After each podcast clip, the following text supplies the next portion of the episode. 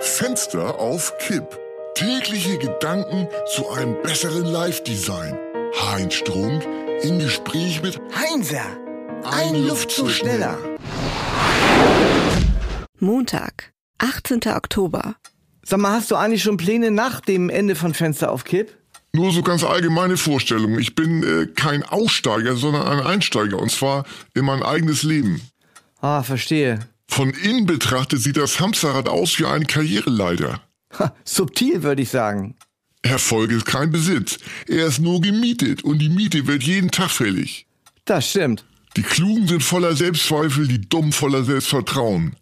Wie Dose, dumm, aber selbstbewusst bis zum Abwinken.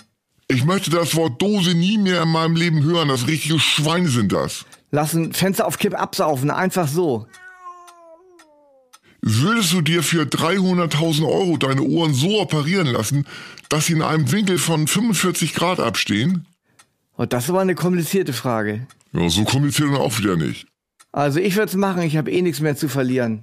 Würdest du dir für 150.000 Euro Haare auf die Zähne transplantieren lassen? Ach, klares Ja. Vielleicht nimmt mich Dose denn ja als ihr Testimonial. Puh, kleiner Witz. Oh, bitterböse. Kennst du eigentlich den allerneuesten Anmachspruch von Sexkavalier Gerd Fruchtfleisch?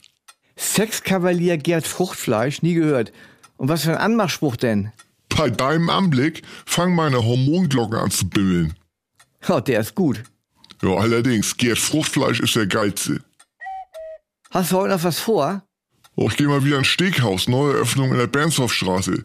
Zum blutigen Schnitzel heißt der Laden. Laden. Da, da fällt mir einer ein. Osama sein Laden. Von Osama Bin Laden, Tja, der ist gut.